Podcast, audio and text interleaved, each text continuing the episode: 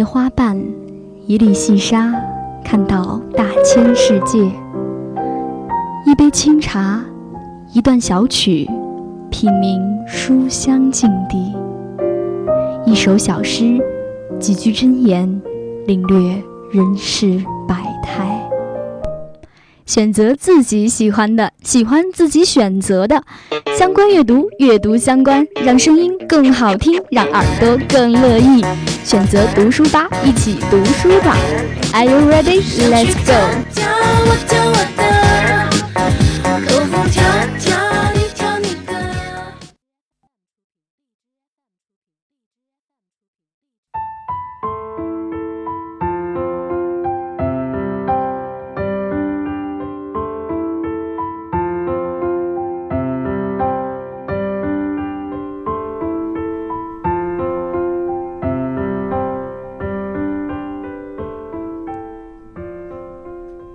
听众，欢迎收听 FM 九十五点二浙江师范大学校园之声，这里是读书吧，我是月可。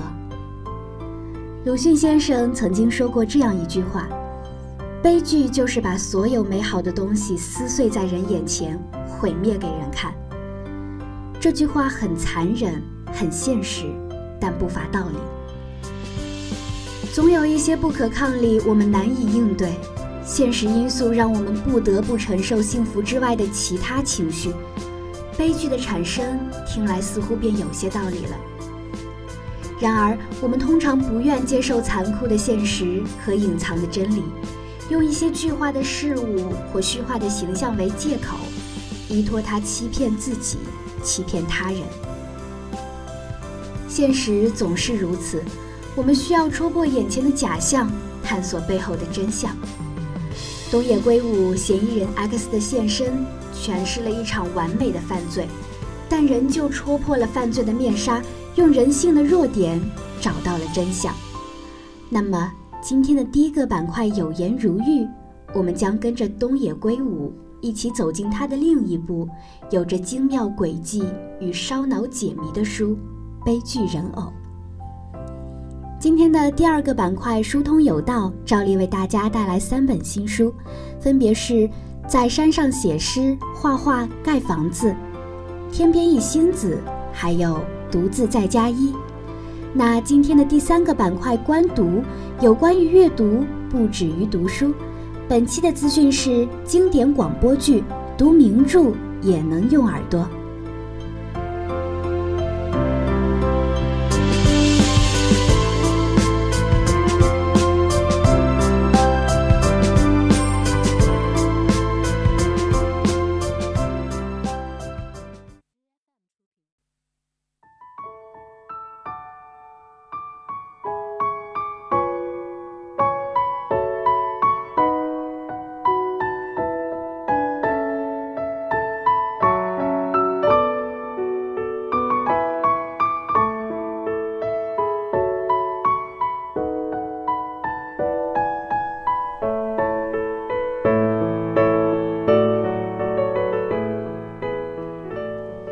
首先进入我们今天的第一个板块“有颜如玉”，有颜如玉，玉玲珑，一看便知。本期读书吧带你一起来看死亡的木偶戏，日本作家东野圭吾的作品《悲剧人偶》，由北京十月文艺出版社出版。无论是交房店里的巫蛊娃娃，还是恐怖片里的安娜贝尔。人偶这个形象在东西方文化里都是一直难以被忽视的。这种本该是孩子玩伴的摆件，因为它和人类的相似性，总是被赋予或好或坏的灵魂。恐怖谷理论认为，外表越像人类的东西就越能得到人类的好感，但相似性高到一个临界值的时候，反而会让人产生惧怕的心理。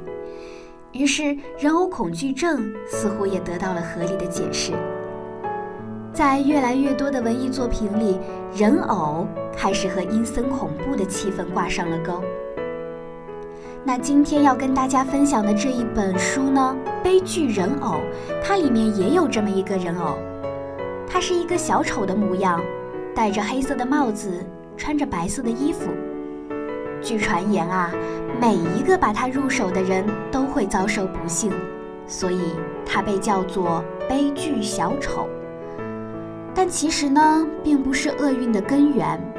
这个小丑作为一连串悲剧的旁观者，讲述了一个畸形家庭的故事。他用固定的视角启发，也误导着读者。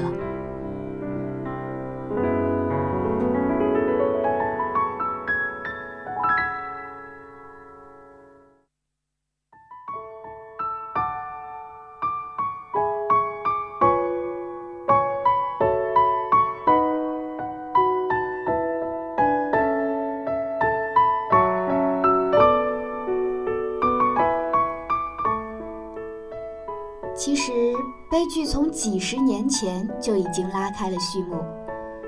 竹宫家家主已经故去的幸一郎，把情妇的孩子永岛带回了家，成为竹宫家的御用美容师。永岛爱上了姐姐赖子，赖子却嫁给了别人，生下了女儿佳枝。幸一郎死后，赖子发现了永岛并不是幸一郎的亲生孩子，要抢走他分到的遗产。同时呢，赖子的丈夫宗彦出轨了他的女秘书，于是永岛、宗彦和秘书三田小姐合谋害死了赖子，并伪装成自杀。永岛又设计杀死了他的同谋。那最后一个死者呢，是无辜的清江，他找到了永岛的秘密，被永岛灭口了。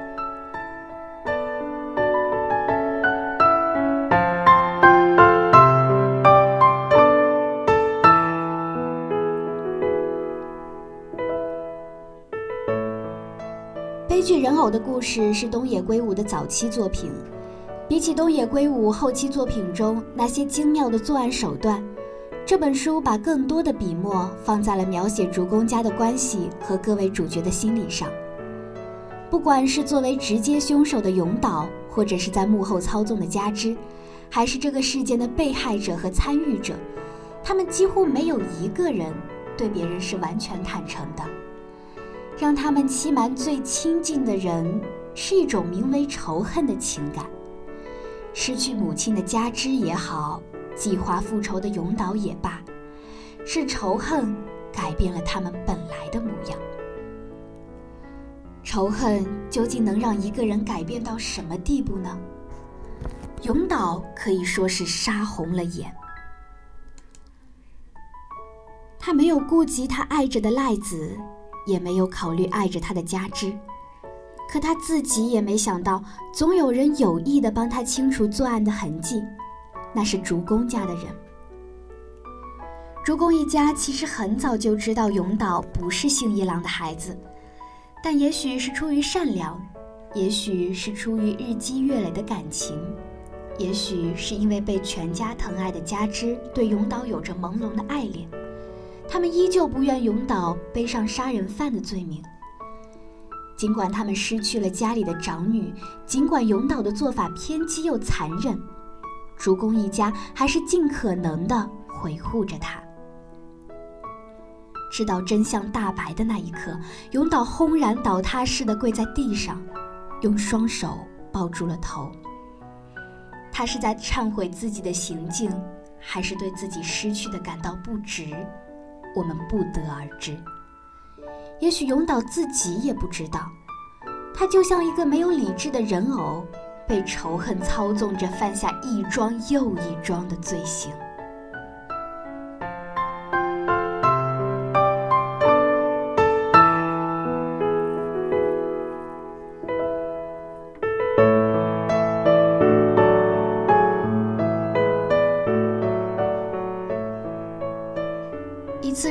的谋杀不只需要完美的布局，还要有恰到好处的巧合。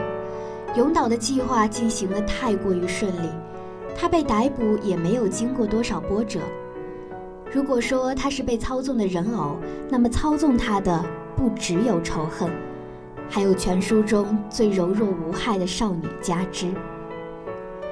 先天不足的少女坐在轮椅上，温柔地穿针引线。给事件推波助澜。从最初的九连环开始，加之为母亲的复仇就埋下了伏笔。母亲死亡的仇恨让他把杀害母亲的人安排进了一出木偶戏里，包括他的亲生父亲和爱慕的男人永岛。清江是爱着加之的，可加之亲手将无辜的清江送向了惨死。在这个女孩的心里，那些有关爱与美好的事物，分量永远抵不上仇恨。可是，有人能对这样一个少女产生恨意吗？完成了所有计划的操纵师加之注视着人偶的脸，有泪水划过他的面颊。在加之的一滴眼泪面前，仿佛他缜密到让人害怕的心思和做出与年龄不相称的事情都可以被谅解。加之的初衷一直都只是为他的母亲复仇。他安心而平静地说：“妈妈，一切都结束了。”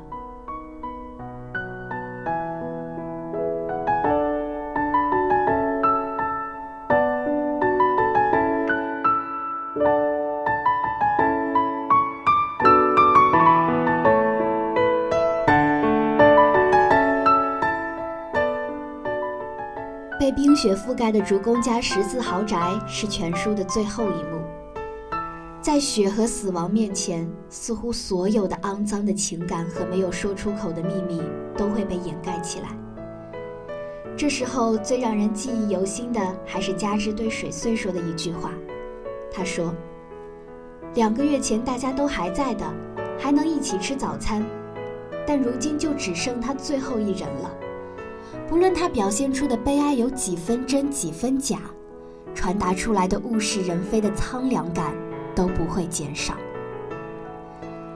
这本书的名字叫《悲剧人偶》，但这里所有的悲剧和长相恐怖诡异的人偶都毫无关系。所有的死亡都来自仇恨，所有的仇恨又来自于人心。在各自做出选择的人们身后。又是什么在操纵着？直到故事闭幕，没有人是得利者。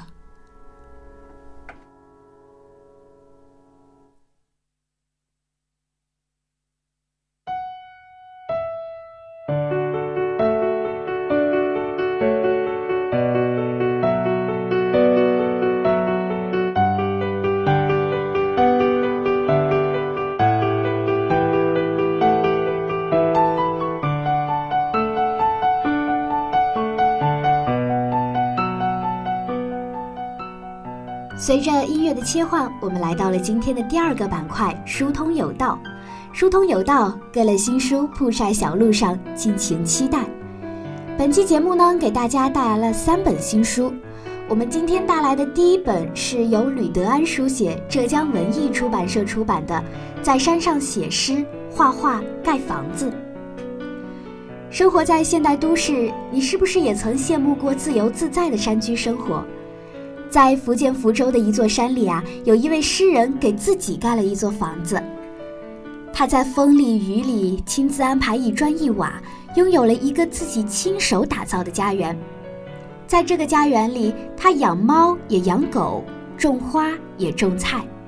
他描写石头、大海、光和大地，用最朴素的眼光，天然地看着这些纯然的存在。吕德安的文字朴实温和，处处表露出一个诗人敏锐的观察和独特的思索。作者带着他本然的天真和执着，诚实地写出他眼里的四季变换和日出月落。他不仅写诗，他也作画。他用笔和相机记录下一个现代诗人寻找幽居的故事，其中既有与世俗生活的相处，也有与大自然的对话。更是有现实和诗的碰撞，人和物的情感链接。书里除了韵味深重的后作的作品，还有作者写作灵感汇聚的种种过程，用黑白的文字和彩色的相片，深刻展示了一个作家对于生命、自我、万物的思考和理解。这本书啊，读上去日常、闲适和平和，似乎不用花多大的力气，就能跟随作者的眼睛看到山间的风景，把自己在现代都市里浸泡的浮躁的心放回到天地之间。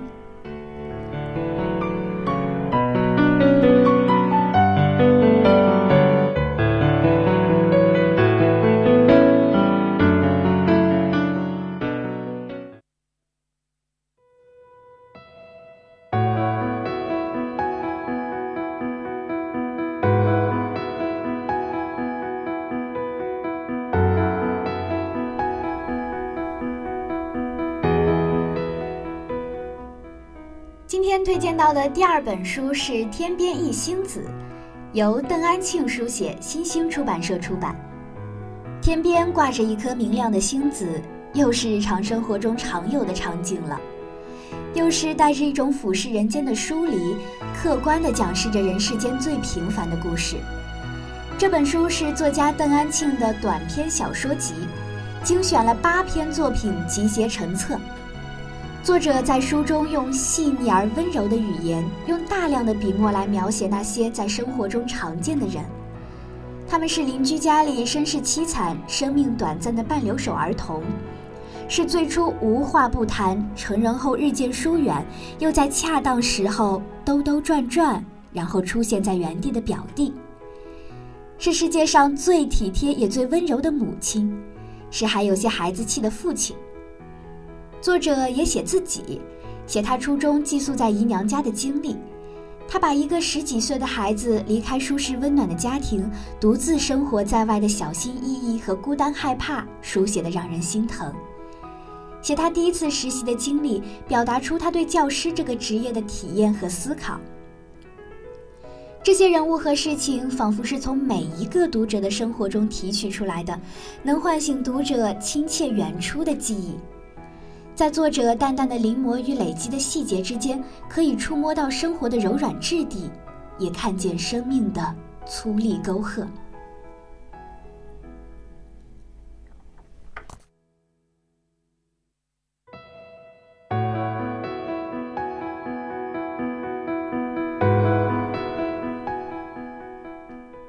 天边一星子，作者用这个灵动的名字告诉我们：生活中虽然有烦忧。但身处热闹的人间，总有一些深藏的温暖、隐约的牵绊，如天边的一颗星子，指引人心。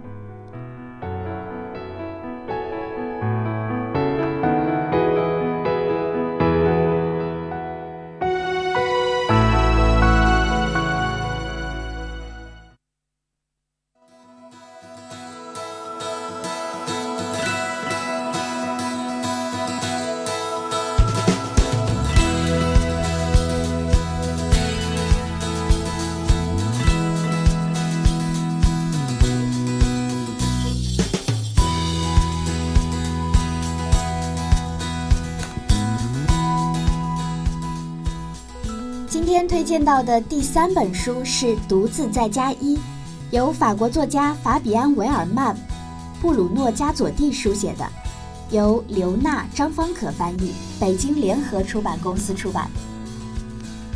一夜之间，城市变得空空荡荡，其他所有的人都消失了，只剩下五个小孩子。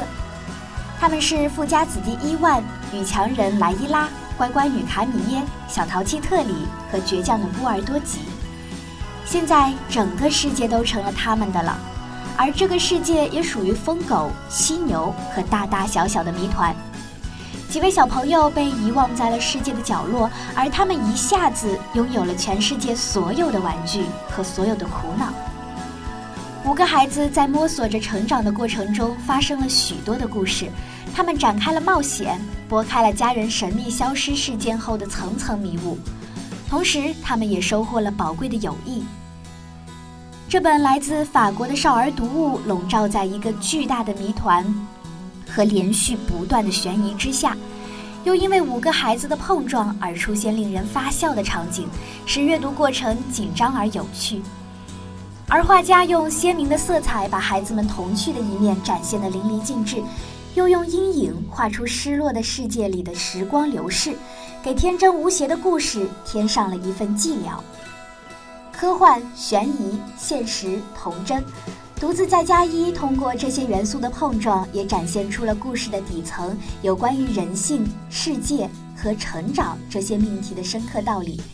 让读者在微笑之后有更多的回味和思考。那喜欢科幻小说和儿童文学的同学们，千万不能错过这一本书哦。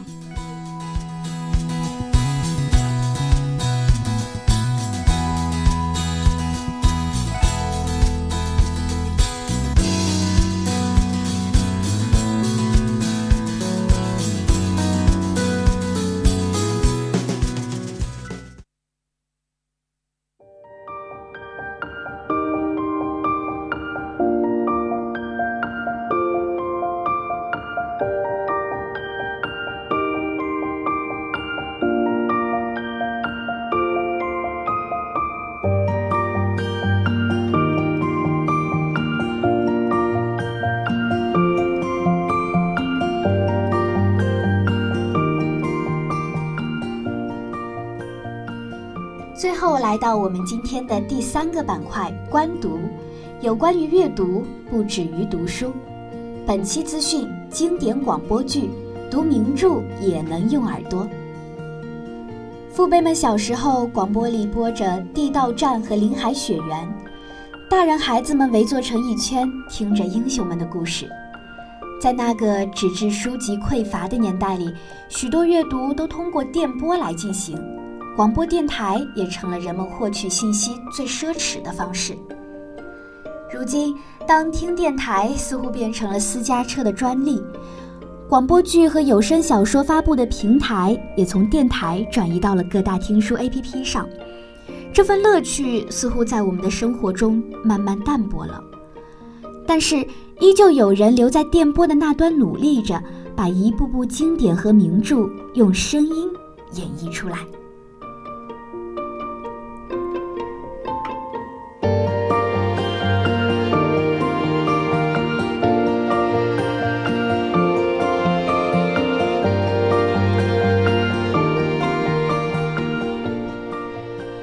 鲁迅先生的《伤逝》是大家耳熟能详的作品了。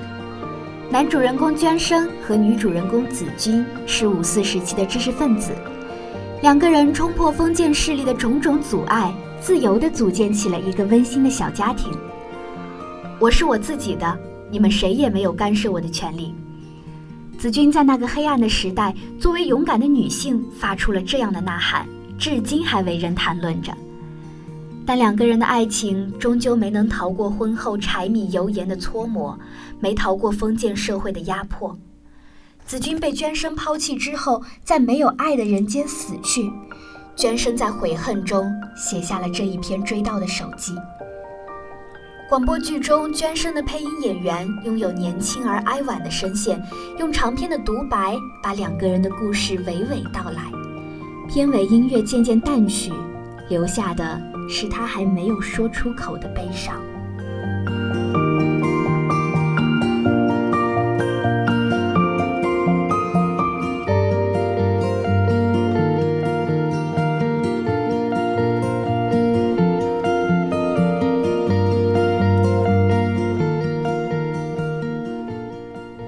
女作家王安忆的《长恨歌》发生在声色繁华的大上海。讲述了少女王七瑶在当选三小姐之后，流转在别墅和弄堂，流转在不同男人之间的故事。这是一个锦绣烟尘般的故事。王七瑶像是旧上海的代表，经历了一场盛极一时的梦境。而书中的男角色虽然每个人出场都不算太多，但陈先生的谦逊无私，老克拉的沉湎旧梦等等，都被塑造得十分出彩。由影音童话配音社团出品的《长恨歌》是近年来广播剧改编中比较高质量的作品。女主角王七瑶从少女到老年由同一位配音演员完成，一个上海弄堂里的女性从外貌到人生际遇的由盛而衰被演绎得淋漓尽致。当陈先生哽咽着说出“他还不如死了”的时候，那声音仿佛在追思一个女人上海精灵般的形象。王琦瑶美丽却古旧，最终和具有时代感的旁白描绘的大上海一同消失在小弄堂的尽头。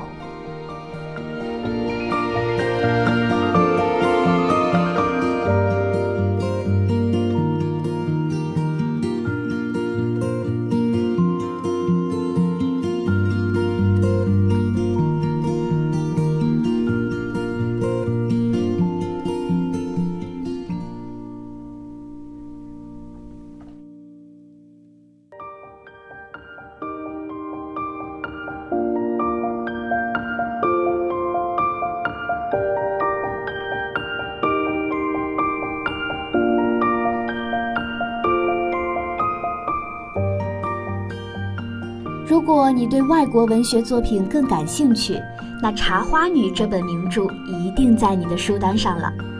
它讲述的是一位交际花曲折凄婉的爱情故事。玛格丽特和阿尔芒真心相爱，但因为双方阶层的不同，他们的爱情受到了思想上的差异和社会现实的阻碍，最终在误会里走向悲剧。广播剧《茶花女》带着浓浓的意志腔。听上去像是一部黑白经典的老电影，它的背景音乐有着欧洲舞曲的风格，男主角阿尔芒的声音充满了深情，玛格丽特的语调则含着上扬的笑意，配音演员们纯熟的技巧让演绎者和听众不禁一同入戏。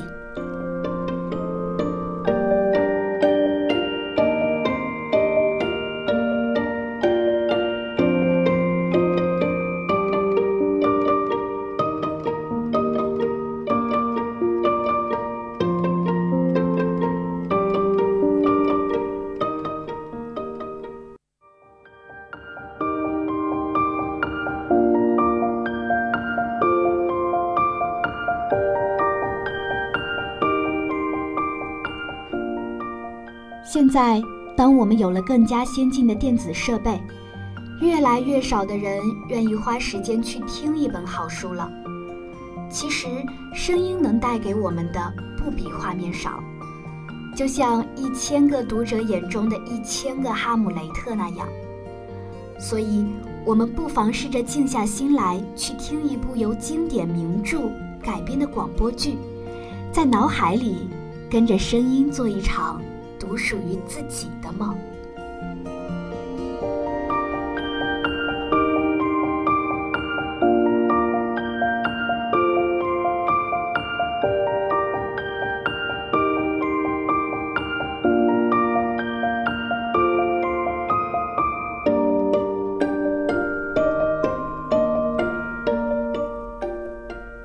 时间过得很快，今天的读书吧就要接近尾声了。